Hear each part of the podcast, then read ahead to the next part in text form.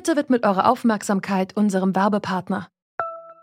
Die Suche nach geeigneten Mitarbeitenden kann viel Zeit in Anspruch nehmen, muss sie aber nicht unbedingt, denn man kann sich helfen lassen. Zum Beispiel mit den Premium-Stellenanzeigen von Indeed, denn damit wird eure Stellenanzeige in der Suche sichtbarer und Bewerberinnen und Bewerber werden schneller auf euch aufmerksam. Indeed schenkt euch jetzt 75 Euro Startguthaben für eure Premium-Stellenanzeigen. Klickt dazu auf den Link in den Show Notes. Es gelten die AGB. Wir werden immer mehr werden, wir Menschen auf dieser Erde. Und die Vereinten Nationen schätzen zum Beispiel, dass wir in 30 Jahren wird es 10 Milliarden Menschen auf der Erde geben. Und immer mehr Menschen heißt immer weniger Platz, immer mehr Menschen ziehen in die Städte. Das heißt, die Ackerflächen drumherum werden immer knapper. Das sagte die Reporterin Charlotte Horn in einer NDR-Sendung.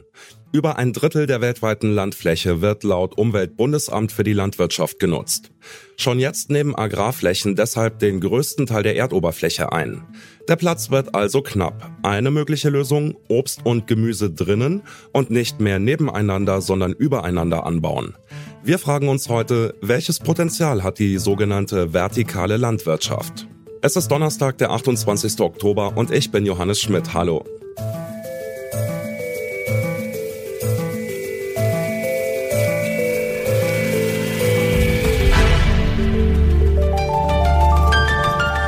Zurück zum Thema. Wie kann man immer größere Städte mit Nahrung versorgen, zugleich die Transportwege verkürzen und außerdem Wasser- und Pflanzenschutzmittel einsparen? Eine Antwort auf all diese Fragen könnte das Vertical Farming sein. Was sich hinter dem Begriff verbirgt, das fasst meine Kollegin Insa van den Berg in einer Folge unseres Podcasts Green Radio ziemlich gut zusammen. Dahinter verbirgt sich eine Art Hochhaus für Obst und Gemüse. Fachleute würden sagen, es ist eine landwirtschaftliche Fläche, die in Gebäuden übereinander gestapelt wird. Es ist letztlich ein bisschen so wie beim Menschen, der vom Land, von großflächigen Höfen in die Stadt in Wohnungen übereinander gezogen ist. Und bei dieser vertikalen Landwirtschaft werden halt keine Wohnungen gestapelt oder Menschen, sondern Pflanzebenen. Und das kann sowohl in einem sehr kleinen Maßstab passieren, zum Beispiel bei dir oder bei mir zu Hause, wo du dann in zwei Ebenen Kräuter ziehst, aber eben auch richtig groß. Da wird dann echt ein Hochhaus zum Stapelacker gemacht. Vor allem für Menschen, die in besonders trockenen oder dicht besiedelten Regionen leben, werden vertikale Farmen immer attraktiver. Was für diese Form der Lebensmittelproduktion spricht, das habe ich Claudia Lucksch vom Hans-Eisenmann-Forum für Agrarwissenschaften der TU München gefragt. Sie forscht dort zu Indoor Farming und vertikaler Landwirtschaft. Der Platz ist ein ganz wichtiger Aspekt, würde ich sagen. Spielt vor allem natürlich in, in großen Megacities eine Rolle. In Deutschland ist es sicherlich da noch nicht so ein großer Aspekt, wenn ich es vergleiche mit der normalen Outdoor-Landwirtschaft. Wenn ich aber jetzt das Indoor-Vertical Farming vergleiche mit dem Gewächshausanbau, der schon stattfindet, dann spielt es schon eine große Rolle, denn wir haben in vielen Gemeinden ja schon den Punkt, wenn weitere Gewächshäuser gebaut werden, das heißt weitere Flächen versiegelt werden, dass da sicherlich auch Widerstand sich regt. Man könnte natürlich, wenn man übereinander stapelt, das ein bisschen entschärfen. Und wie sehr bietet sich das hier bei uns in Deutschland an? Also zum Beispiel in Singapur wird es schon stark genutzt, weil äh, dort halt auch die Menschen auf sehr engem Raum dicht gedrängt leben. Bietet sich das vertikale Farming in Deutschland überhaupt an?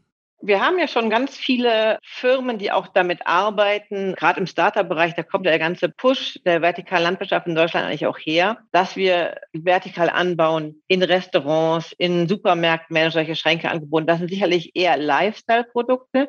Aber ich kann natürlich durch Reduzierung von Transportwegen auch näher am Verbraucher anbauen. Also das ist sicherlich auch ein wichtiger Punkt, der eine Rolle spielt.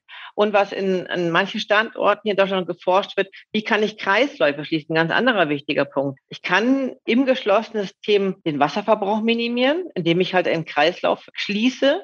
Also ich habe in, in vertikalen Farmen kann ich bis zu 95 Prozent des Wasserverbrauchs einsparen. Ich brauche weniger Herbizide, bis zu gar keinen Pestiziden, weil halt auch nichts reingeht. Ich bin ja in geschlossenen, kontrollierten Bedingungen und ich habe eine beständig hohe Qualität, was auch ein ganz wichtiger Aspekt ist.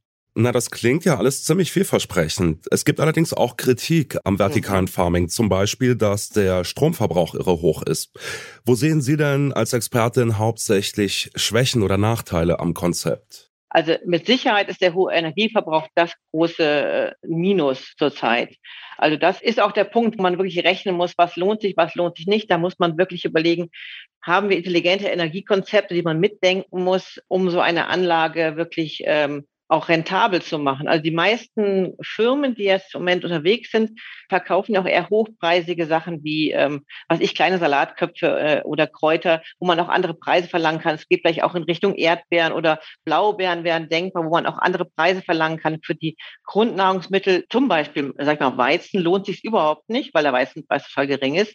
Also das ist sicherlich eine Abwägung, was hat man? Und dann ist die, Frage, die Sache, dass ich in Gebieten wie Nordafrika sicherlich ganz andere Bedingungen habe, weil da habe ich viel Sonnenenergie und habe das Problem als Limitierung das Wasser. Bei uns haben wir mit Wasser weniger Probleme momentan noch, außer in manchen Bereichen. Wir haben die großen Extremwetterlagen inzwischen, äh, die hier auch Einzug halten. Aber das Problem Energie ist das, was zu lösen ist. Also man kann jetzt nicht pauschal sagen, dass vertikales Farming nachhaltiger per se wäre, sondern das hängt schon sehr stark vom Kontext ab. Ja, das würde ich auf jeden Fall sagen. Es kommt auf die Umgebung an, es kommt darauf an, wo habe ich Limitierung, was ist für mich jetzt hier ausschlaggebender Faktor. Ich glaube schon, dass wir da hinkommen werden, wenn wir anfangen, wirklich Kreisläufe zu schließen und vielleicht auch, was mache ich mit Wertstoffverwertung oder für Sachen, äh, wenn ich jetzt Produkte anbaue und ich habe Reststoffe, wie kann ich die weiter verwerten an einen weiteren Kreislauf? Aber man muss sicherlich noch viel Forschung reinstecken, um solche Systeme auch anzudocken an andere Systeme. Das ist das eine. Und dann kommt es natürlich an, okay, was ist energietechnisch zu machen? Wir haben hier sicherlich bei Solarenergie größere Schwankungen, als zum Beispiel Nordafrika das hätte. Dann ist die Frage, wo geht also erneuerbare Energien hin? Wo mache ich meine Energiegewinnung effizienter? Was macht auch die LED-Technik, was ja auch ein großer Faktor ist? Die LEDs verbrauchen viel Strom und die Klimatechnik verbraucht viel Strom. Das sind im Grunde meine Stromfresser. Vielleicht mal noch ein anderer Aspekt. Wie gut schmecken die Sachen denn? Ich kann es mir gerade gar nicht so richtig vorstellen. Da sind ja viele Faktoren im Spiel, die man aus dem klassischen Ackerbau nicht kennt. Wie lecker ist so eine Möhre oben weit hoch aus der Schublade? Also aus persönlicher Erfahrung, ich habe erst vor allem Salate probiert. Ich finde die super lecker, muss ich ganz ehrlich sagen. Aus wissenschaftlicher Sicht ist natürlich so, dass ich mit den kontrollierten Bedingungen auch mein Licht steuere. Und ich kann mit dem Licht, ich kann sowohl Stärke, ich kann Beleuchtungsdauer ähm, steuern, ich kann aber auch die Belichtungsqualität, also die Wellenlängen beeinflussen. Und ich kann mit Veränderung der Wellenlänge auch die Inhaltsstoffe der Produkte beeinflussen. Also es gibt Studien, die im Grunde schon daran arbeiten, wie kann ich den Geschmack meiner Tomate verändern, wenn ich zu bestimmten Entwicklungszeiten meiner Pflanze andere Lichtqualität gebe. Zum Beispiel kurz vor der Ernte noch ein Blaulicht stärker gebe zum Beispiel. Vielleicht nochmal zur Zusammenfassung. Wie schätzen Sie das Potenzial der vertikalen Landwirtschaft denn ein? Ist das jetzt die große Revolution im Ackerbau und wird die konventionelle Landwirtschaft dann über kurz oder lang ersetzen?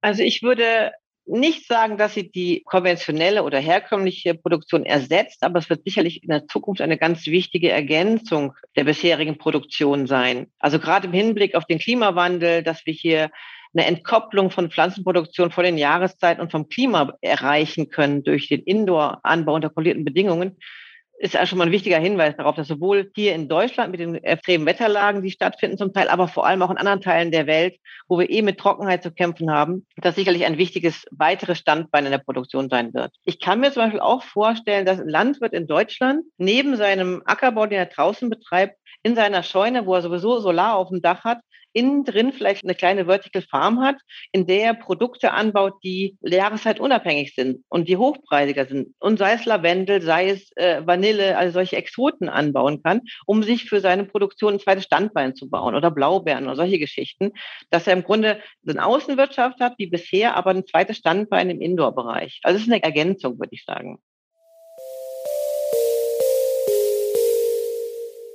Die vertikale Landwirtschaft wird den herkömmlichen Obst- und Gemüseanbau zumindest hier in Deutschland wohl nicht ersetzen. Aber sie kann ihn ergänzen und tut das teilweise schon, auch wenn der Salat aus der Hightech-Halle noch recht teuer ist.